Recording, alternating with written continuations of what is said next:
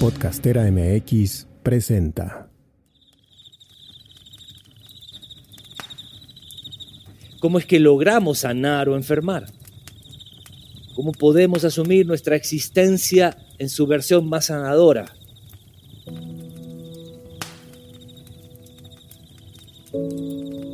Somos medicina. ¿Es una realidad o es un viaje guajiro de estos locos desanantes?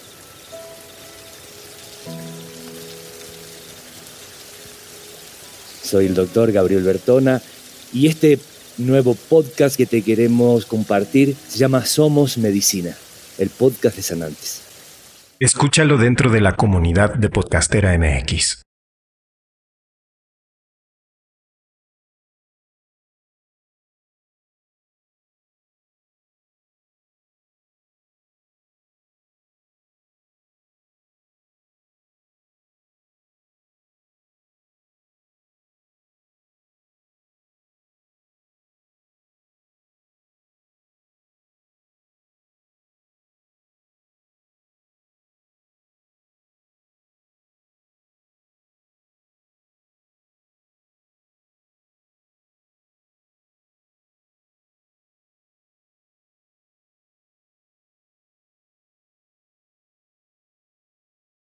¿Qué es la danza folclórica actualmente? Es un suceso muy potente que llega hasta nuestros días, pero que en este momento sí que hay otros actores. Eh, lo que estamos haciendo lo estamos nombrando como una danza intercultural porque nosotros ya no queremos disfrazarnos del otro. Nosotros queremos compartir la escena desde lo que nosotros somos y desde que las otras y los otros son. Soy Angélica Íñiguez. Estás escuchando Corpus Sapiens, el podcast que va del cuerpo a la danza. Una producción original de Podcastera MX.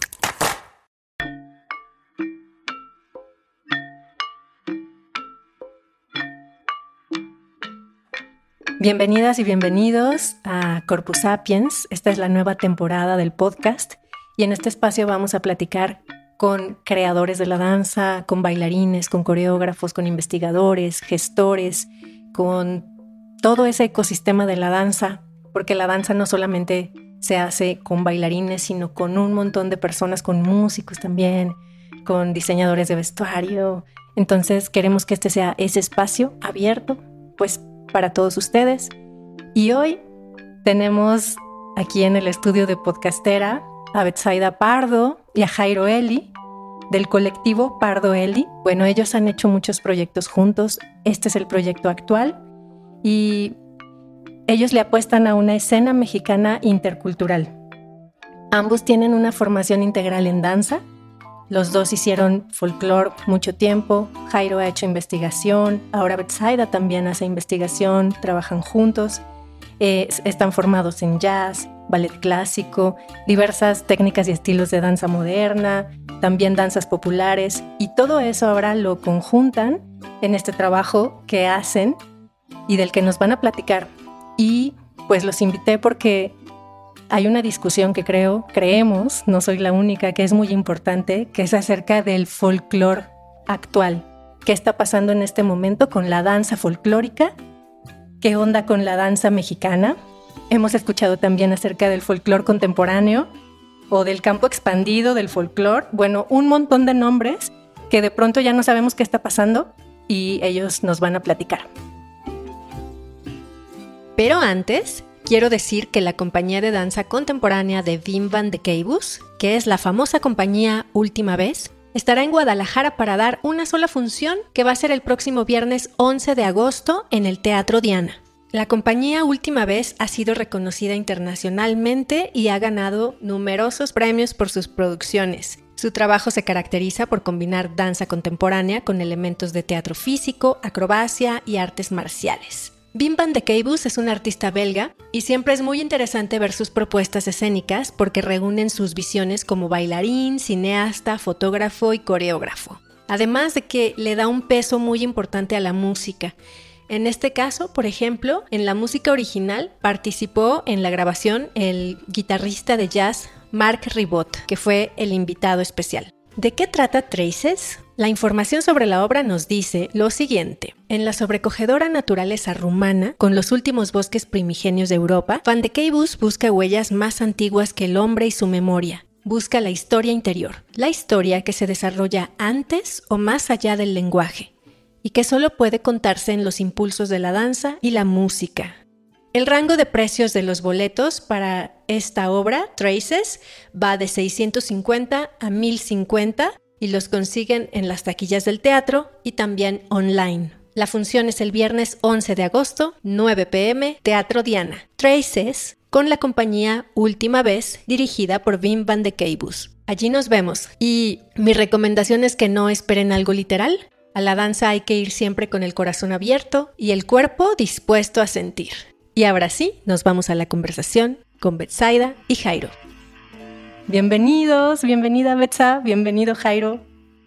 Gracias, gracias Angélica por invitarnos. Pues estamos aquí para charlar de esto que amamos. Sí, muchas gracias por la invitación. Eh, pues creo que es un tema muy amplio, pero vamos a tratar de acotarlo. Sí, sí, sabemos que es un tema muy amplio. Simplemente cada que nos vemos, las charlas son, pueden ser muy, muy, muy largas y siempre quedan temas en el tintero, ¿no? Pero bueno, empecemos eh, por definir qué es el folclore hoy en México o qué es la danza folclórica. Bueno, el folclore, la danza folclórica o la danza folclórica de concierto o la danza folclórica académica hoy, digamos que sigue siendo la misma. Aun cuando hay un movimiento de, de ciertos creadores, de maestros, de investigadores que sí están intentando eh, encontrar otras respuestas y, empezar a hablar desde otras capas, ¿no? Y hay algo que está sucediendo, pero digamos que la danza folclórica eh, hoy, en este momento, pues es la misma, ¿no? Es la misma que... O sea, la misma que hacía Amalia Hernández. ¿O la misma que... Sí, sí, yo creo que los que, las y los que siguen haciendo este, digamos, este paradigma, este modelo es este el mismo que Amalia Hernández, es el mismo que Torreblanca. Este, quizás eh, solamente están como intentando también eh, renovar, pero el modelo es el mismo. Solo que algunos artistas que venimos o, o personas que venimos este, de esta genealogía, digámoslo de, alguna manera, eh, estamos desmarcándonos un poquito de, estos folclorismos convencionales.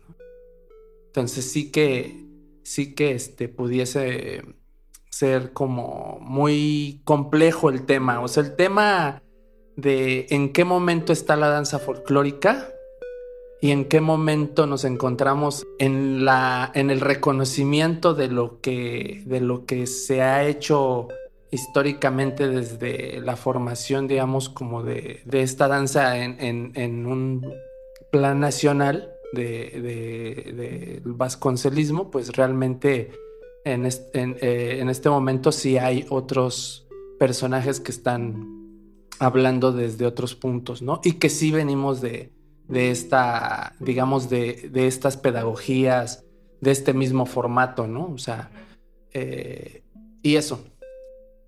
Actualmente la danza folclórica ha llegado a, los espacios más importantes en la historia de la danza en México.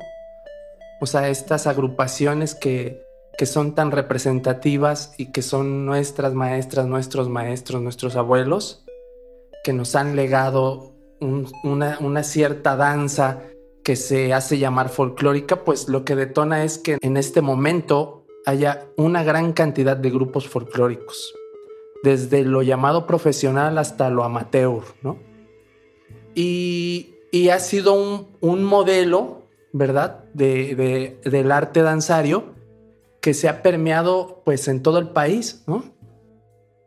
Y que también se ha permeado en, Estados Unidos, ¿no? Porque en este momento estamos hablando de que hay 40 millones de mexicanos que siguen, eh, eh, siguen teniendo la, necesidad de sentirse representados y sentir que tienen algo identitario de donde arraigarse.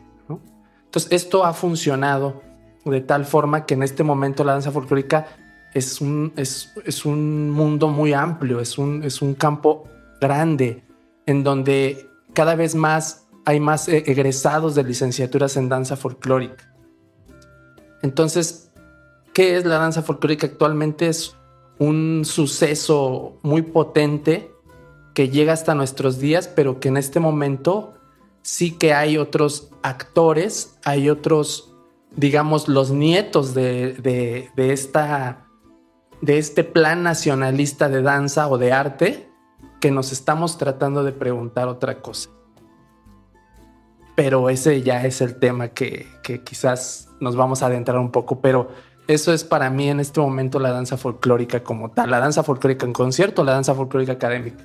Es un, es un fenómeno muy grande, muy amplio, ¿no? que, repercute en, nuestra sociedad en, en, su totalidad. El otro día platicaba con unos amigos y me decían, es que el folclore no ha hecho ningún cambio. Y yo, ¿cómo no? Pero hay mucha gente, como ustedes dos, Betsaida y Jairo, que están haciendo algo bastante diferente. Bueno, cuéntenos al respecto. Una, ¿qué hacen ustedes con respecto del folclore? Del ¿Cómo se desmarcaron de esta genealogía? ¿Cómo lo han hecho?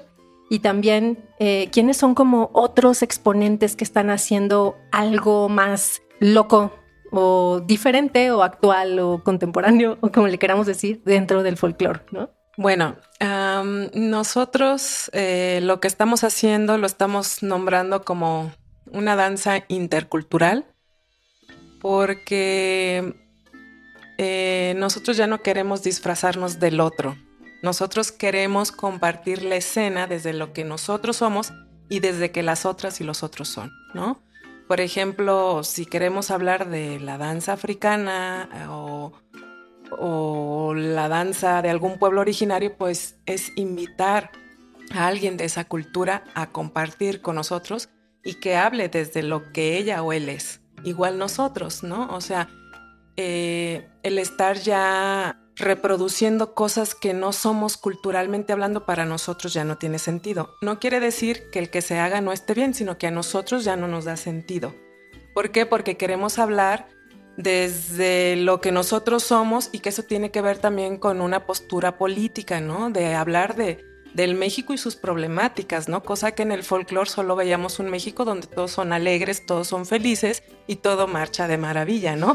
Cosa que no es así. Hasta el asesinato de Rosita Alvírez, ¿no? Claro, e, y eso es algo impactante, ¿no? Porque, por ejemplo, el maestro Rafael Samarripa, él sí nos lega algo muy importante que es el crear desde una idea que no era el extractivismo cultural, ¿no? O sea, ¿qué voy con esto? A que nos vendieron mucho la idea de que vamos a rescatar eh, este baile o esta tradición, esta cultura, cuando los pueblos originarios se han rescatado solos durante 500 años, la verdad. Y, no necesitan a, nosotros que los rescatemos. No, definitivamente no. Y, la, y además ahorita con la globalización, pues obviamente la transculturización es imparable y es algo que, que que cada vez con la tecnología va a ir avanzando y los pueblos originarios también van a entrar a esto conforme ellos quieran y necesiten, sin que nosotros les impongamos y les digamos qué tienen que hacer o qué no, o qué lengua tienen que hablar o, o qué no tienen que hacer. Ellos tienen que decidir lo que quieren hacer, cómo quieren entrar a la modernidad,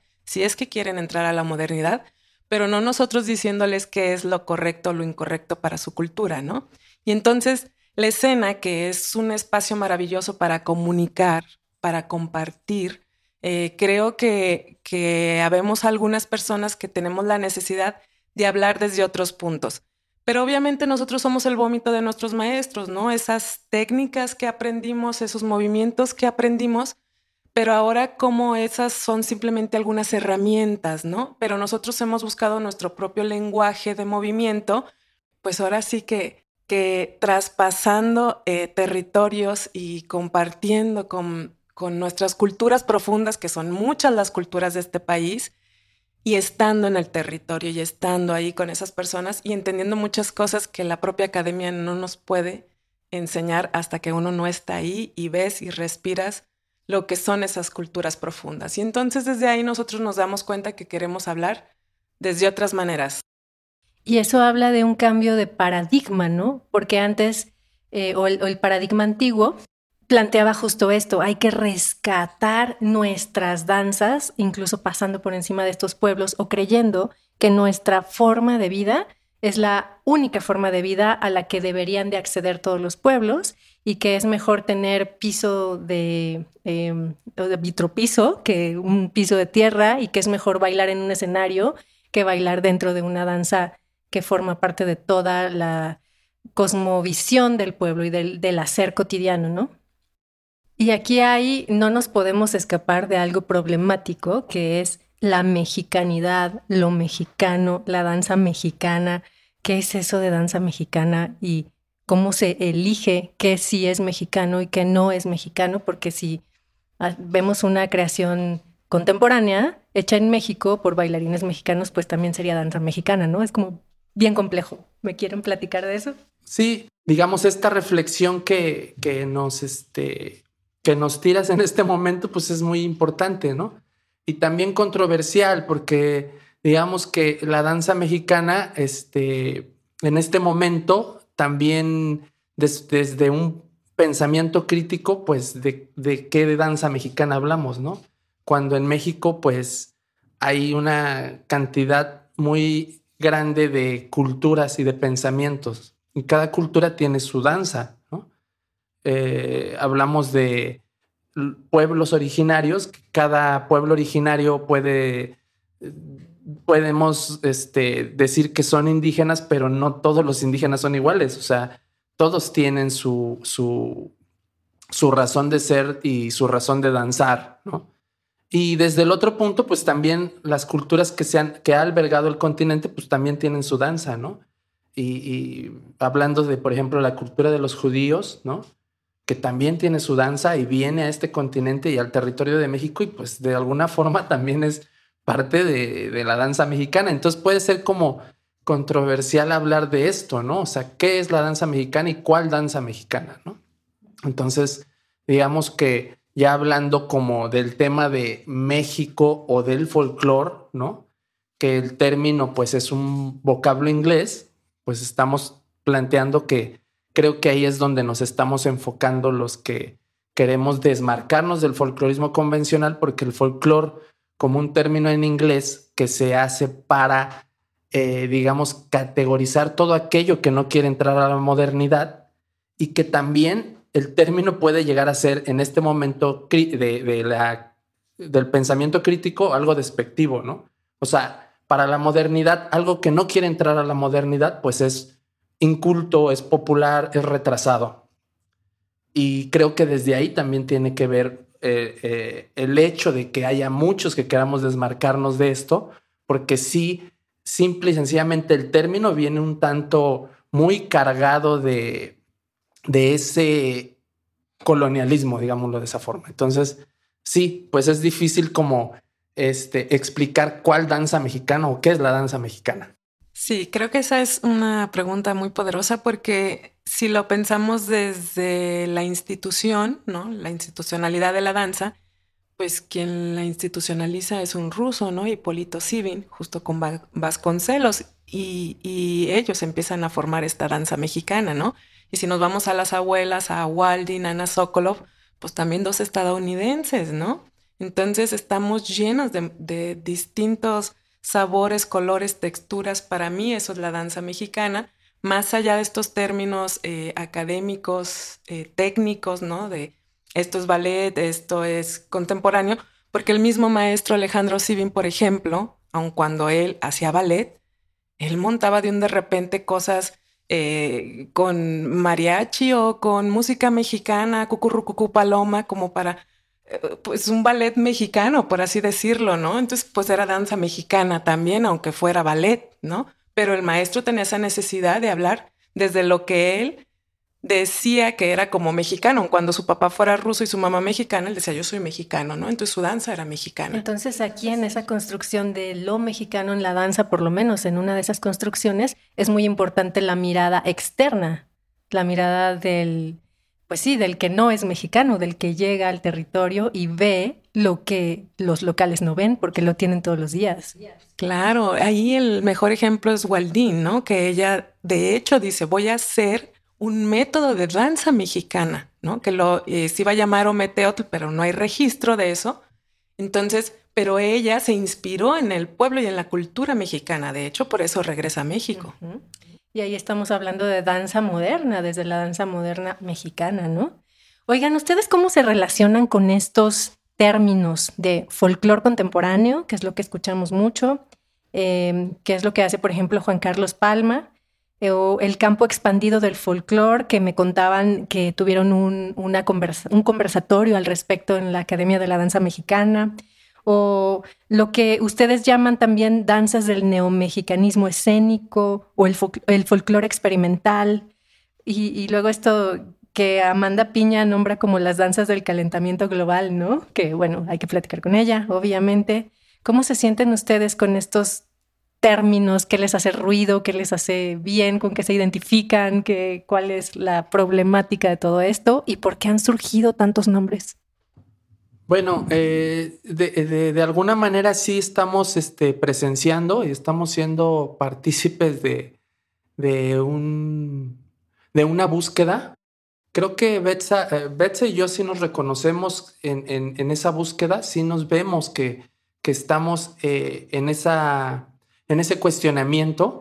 Y precisamente en la Academia de la Danza Mexicana hay una tesis que de, uno de los estudiantes que egresa de ahí, que empieza a hablar del campo expandido del folclore.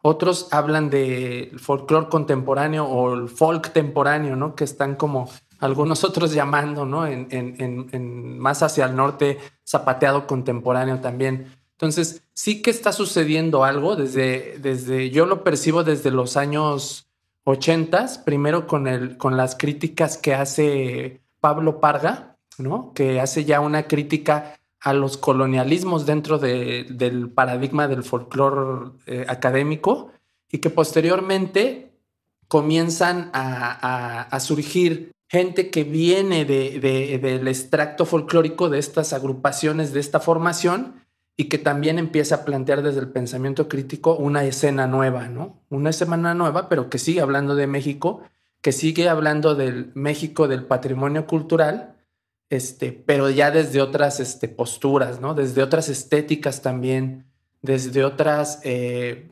resignificaciones que nos representen en este momento. Entonces, digamos que nosotros esta, digamos, esta, esto que nosotros hablamos de danzas del neomexicanismo escénico, pues es también un cuestionamiento, ¿no? Hacia dónde va nuestra danza que ya no es folclórica y que definitivamente este, está planteada este, en la interculturalidad y que también este, empezamos a escribir sobre un nuevo paradigma desde nuestra posibilidad de crear, pero desde la interculturalidad, ¿no? Desde, desde otras maneras e invitando a otras culturas, pero ya no tratando de, representar al otro, ¿no? Sino que en este, en este dispositivo que nosotros planteamos es ahora hablar desde nuestra propia mexicanidad y desde nuestra propia manera de danzar, ¿no? Pero que también no es la danza contemporánea, ¿no? O sea, porque eso tiene que ver con algo muy específico, sino que simple y sencillamente es la búsqueda de cómo nos movemos el mexicano desde la profundidad y desde los muchos Méxicos. Bueno, yo eh, algo que me gustaría añadir a esto que dice Jairo es que justo en estos cuestionamientos que nos hemos hecho, eh, pues dijimos algo importante para nosotros es decolonizar el pensamiento y por lo tanto el cuerpo, ¿no? Entonces, eso a nosotros nos hace ya no ser una danza homogenizadora como lo, es el folclore, ¿no? Entonces, nos hace más libres, nos hace también hablar desde, desde los sentimientos, desde las sensaciones, desde los aromas y texturas que tiene México, ¿no? Entonces, si bien Sabemos que esto es una exploración infinita y que cada vez vamos encontrando cosas distintas. Creo que, que cada quien dentro de nuestros contextos y territorios nos vamos cuestionando de maneras diferentes, ¿no? Como justo hablaba ahorita Jairo del folclore, eh, perdón, del zapateado contemporáneo, ¿no? Allá en Monterrey, nuestro compañero Miguel. Y cada quien en, en nuestros contextos vamos cuestionándonos cosas, pero creo que sí es como una necesidad de hablar desde otras formas, ¿no? Nuestra compañera Paula Herrera decía, yo hasta que llegué con Samarripa a un taller en Colima y dijo, pueden hablar de lo que quieran. Dice, yo no sabía que a través de la técnica del folclore como tal, el zapateado, podía hablar de lo que yo quería, ¿no? Entonces ella se le abrió un mundo y creo que, que ahí está justo eso, ¿no? Tenemos las técnicas, tenemos el conocimiento, que de esto nosotros sí queremos tomar y que no, ¿no? Que es válido, que es que, para nosotros que es válido. Y en este momento para nosotros sí es muy, muy importante el compartir con la otra, con el otro, desde el respeto de las diversidades culturales. Cuéntenos cómo trabajan para generar una, una obra, una función, qué, y qué ha surgido de ahí. Bueno, ha sido, es bien interesante porque no es lo mismo, por ejemplo, cuando creamos piezas que nosotros traemos en nuestra cabeza o piezas por encargo. Por ejemplo, el año pasado eh, trabajamos con la Escuela Nacional de Danza Nelly Gloria Campobello, que fue una pieza que se nos comisionó por el 90 aniversario de dicha escuela, ¿no? Entonces, eh, ahí fue trabajar con 60 bailarinas y bailarines de distintos eh, niveles. Y para nosotros lo más importante era justamente eh, ya no trabajar como trabajamos o como crecimos nosotros en las compañías, ¿no? De el solista, la solista, el que tiene este nivel y el otro, sino todos. La jerarquía que viene del ballet clásico. Exactamente. Entonces, en, en este contenedor donde todos somos iguales, donde todos cabemos con nuestros cuerpos, con nuestros pensamientos, con nuestra forma de concebir el mundo, ¿no? Entonces, fue muy interesante y muy bonito trabajar con los muchachos viniendo de una pandemia a propósito y, y el proceso fue muy interesante porque aun cuando nuestro lenguaje no lo conocían, la manera de acercarlos es a través de un método que nosotros estamos compartiendo, que justamente se llama Ometeot por Waldin, y que estamos en esa exploración y, y, a través de ese método empezamos a conectar. Hablamos de la conexión sobre todo, de que nada está bien y nada está mal, y donde aun cuando tiramos premisas, esas premisas se pueden transformar, ¿no? Claro, si vamos a, movimientos coreografiados muy específicos, etcétera, pero con mucha libertad también de, desde cómo lo están sintiendo ellos, ¿no? Y entonces la maestra Valentina Castro nos dice, primero nos cuestionó muchas cosas y al final, el último día del ensayo general, nos dijo, esta es una danza mexicana contemporánea, ¿no? Entonces nosotros, por ejemplo, no nos, no nos vemos ahí, no nos catalogamos ahí, pero pues ahora sí que la gente nos va catalogando.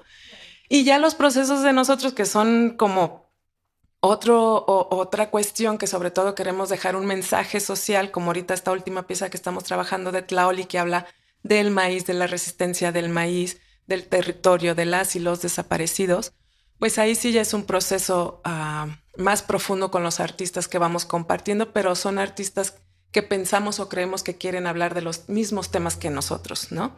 Y entonces también ahí, a partir de ahí, empezamos a compartir el lenguaje, pero también que cada quien hable desde su propia voz, ¿no? Eso es algo bien importante para nosotros.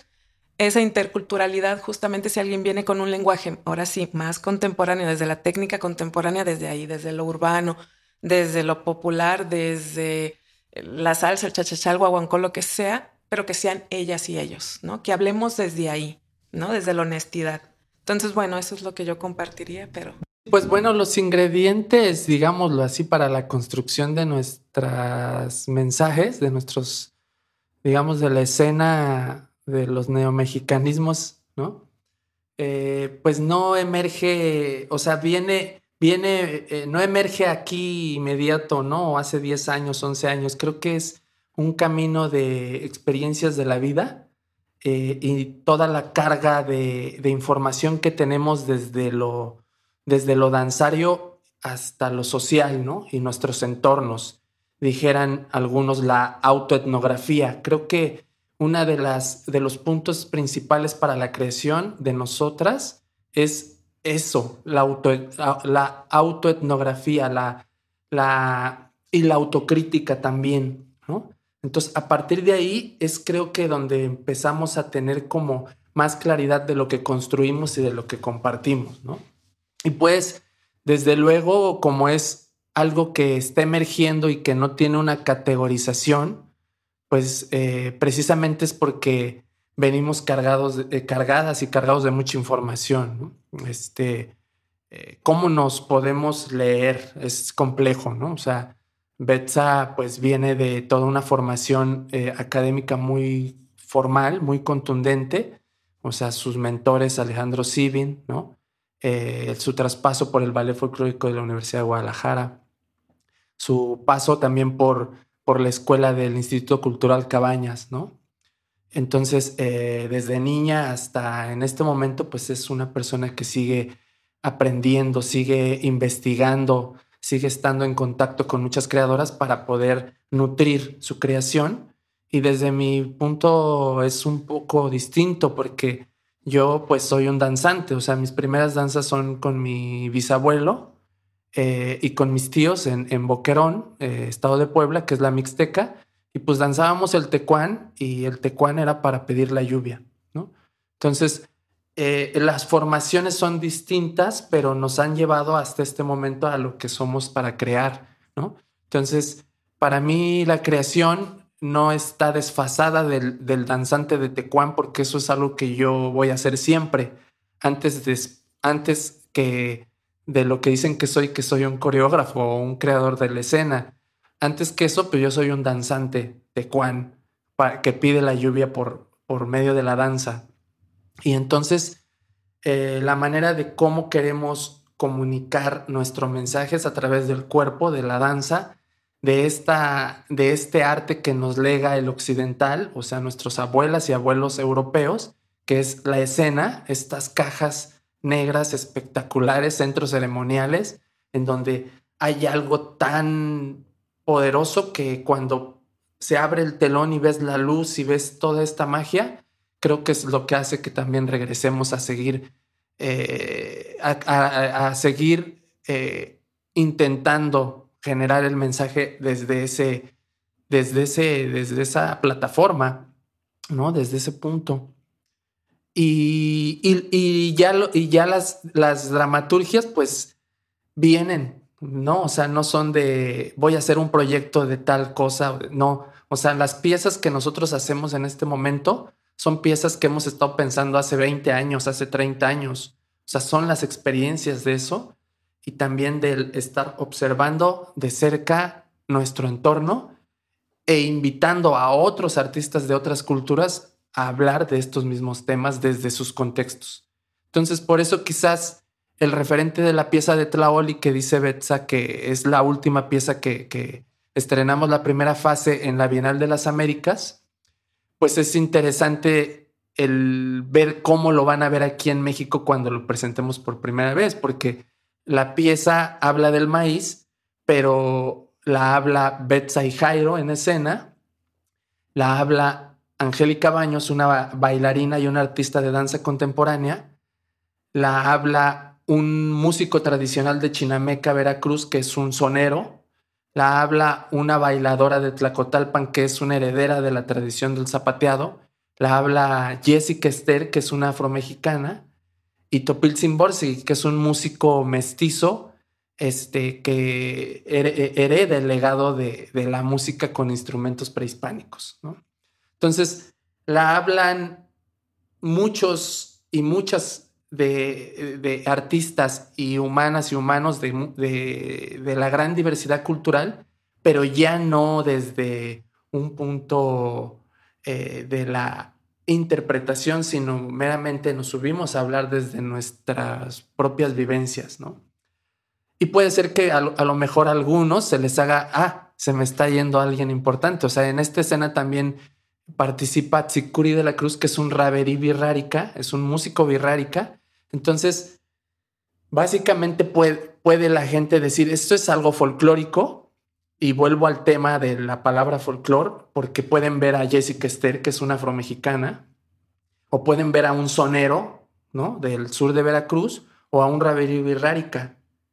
pero para nosotros no es, no están folclorizados, simple y sencillamente son humanos que siguen hablando desde su expresión artística en este tiempo y que solamente sabemos que la palabra folclor nos delimitó que, que hay unos que somos populares y que no queremos entrar a la modernidad, aun cuando estamos permeados de eso, ¿no? Entonces, ya lo folclórico creo que sí es un tema que se va a empezar a, hablar cada vez más en este, en este momento y precisamente hay muchos referentes de, de muchas y muchos colegas que están haciendo una escena desde lo mexicano, desde lo llamado tradicional o folclórico, pero que ya no es folclor, ¿no? O sea, sino que dijeran en la Academia de Danza Mexicana que es el campo expandido, ¿no? De México o de la, o de la tradición o de la o del folclore.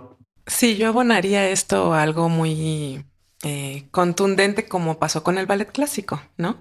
Que dijo Isadora Duncan, yo ya no quiero usar puntas ni esos tutús, quiero ser libre y entonces empieza a generar otro movimiento y viene el nacimiento de la danza moderna y luego después dicen, ay no, eso no, o sea, eso también me limita, ¿no? La graja, el limón y empiezan a hacer otro movimiento y viene el contemporáneo y así, ¿no? El humano también siempre vamos a ir transformando nuestras expresiones, ¿no? Y son ciclos de la creación también, ¿no? Donde surge algo de forma libre, se expresa, se vuelve institución, hay que romperlo, surge algo nuevo de forma libre y se vuelve institución, ¿no? Y es un ciclo continuo. Exactamente. Oigan, qué rico escucharles.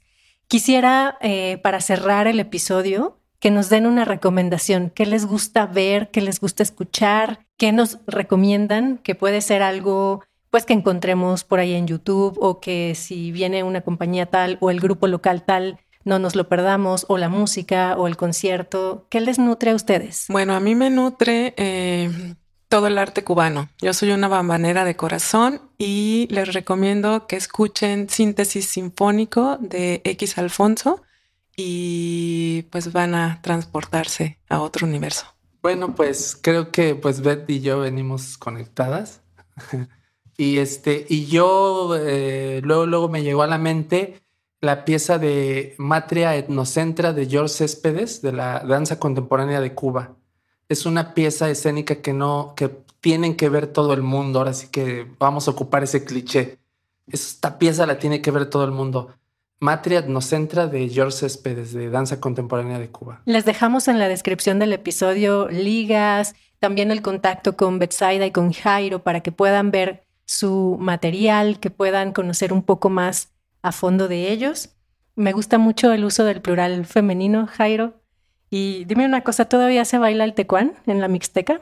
Eh, el tecuán en la Mixteca sí, todavía se baila, todavía están los tecuanes vivos, eh, todavía los tecuanes están caminando por la Gran Tenochtitlán, todavía los tecuanes están caminando por la ciudad de Guadalajara, por estas grandes urbes. Pues aquí te tenemos.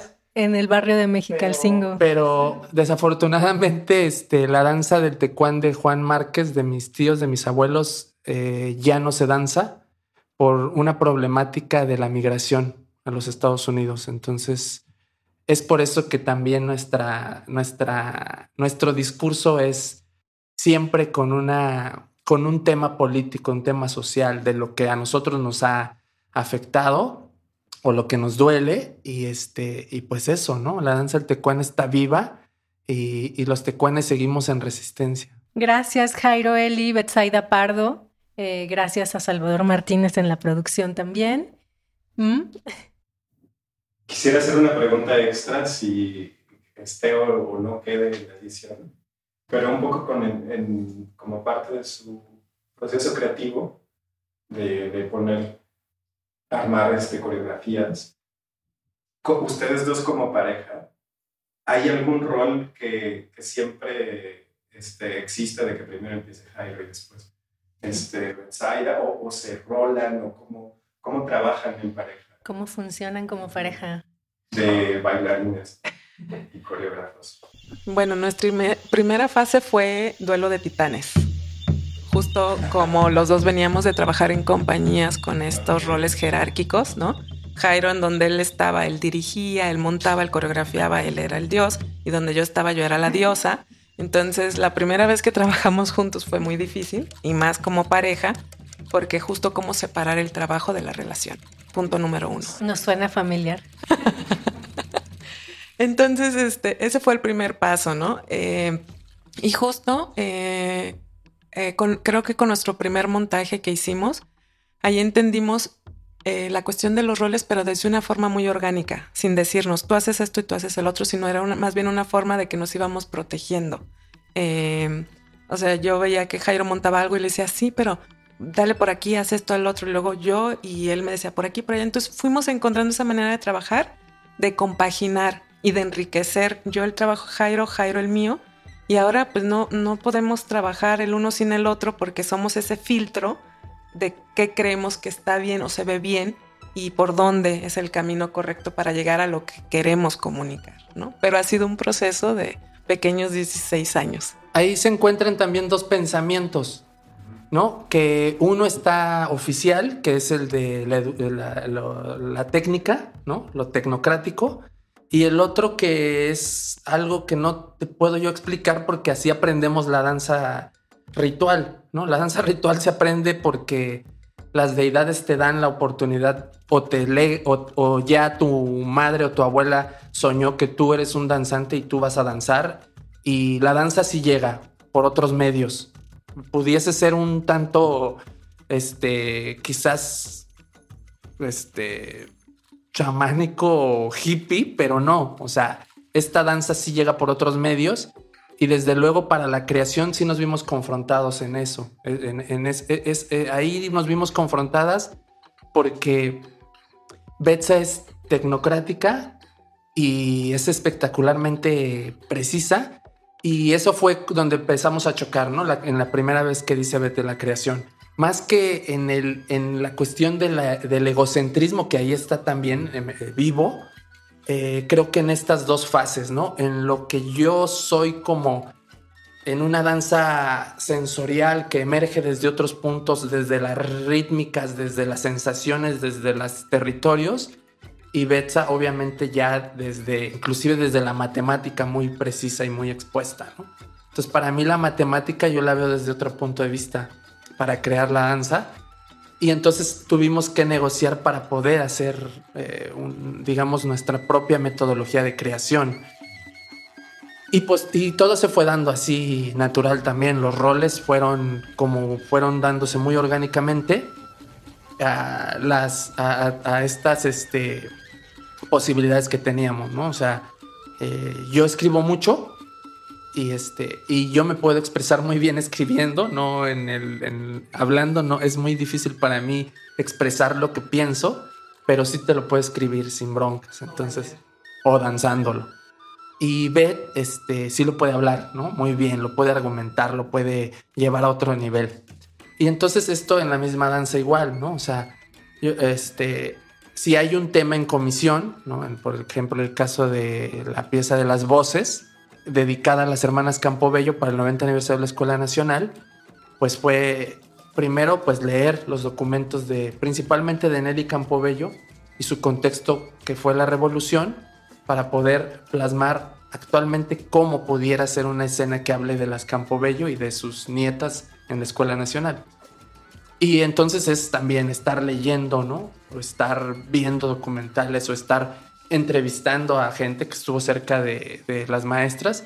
Y así en todas las, en todas las obras que hacemos eh, nos clavamos, o sea, es, es, tardada la, la, la, la, investigación, toda la, fundamentación es lo más tardado.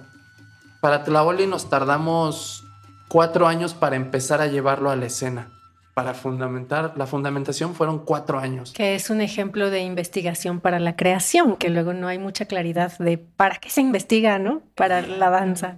Exactamente. Sí, yo quisiera ya aumentar justo este punto de que yo soy más académica y tecnocrática, nos ha servido para los procesos de creación en México que son muy cortos, ¿no? Justo como coreografías en dos semanas a 60 bailarines, ¿no? Pues gracias a la tecnocracia 5, 6, 7, 8, bla, bla, bla, bla, bla, bla, bla, bla. Y entonces, porque si no, pues no llegamos y nos vamos a, más tiempo de laboratorio y exploración, pues no nos da. Lamentablemente los tiempos en México son siempre reducidos porque no hay presupuesto, bla, bla, bla, bla, bla. Y entonces justo ahí es donde generamos el equilibrio, ¿no? O sea, e, esta cuestión de trabajar mía, ¿no? De sí, 5, 6, 7, 8, ¿dónde está? En los tiempos reducidos siempre ayuda. Creo que es un buen momento para cerrar. Me gusta la idea de, que se queden la audiencia, ustedes que nos están escuchando, se queden picados y que podamos continuar la conversación en otro lado, ¿no? La idea de Corpus Sapiens, pues, es tejer entre esa comunidad, generar este ecosistema y nutrirlo. Y bueno, ustedes que están escuchando, pues les toca, si les gusta, compartir, darle seguir, calificarlo con cinco estrellas y escucharlo. Muchas gracias, Betsa. Gracias, Jairo. Gracias, Salva también. Muy buena pregunta. Abrazos. Muchas gracias. ¿Quieres anunciarte en la cartelera de danza? Este es tu espacio, escríbenos.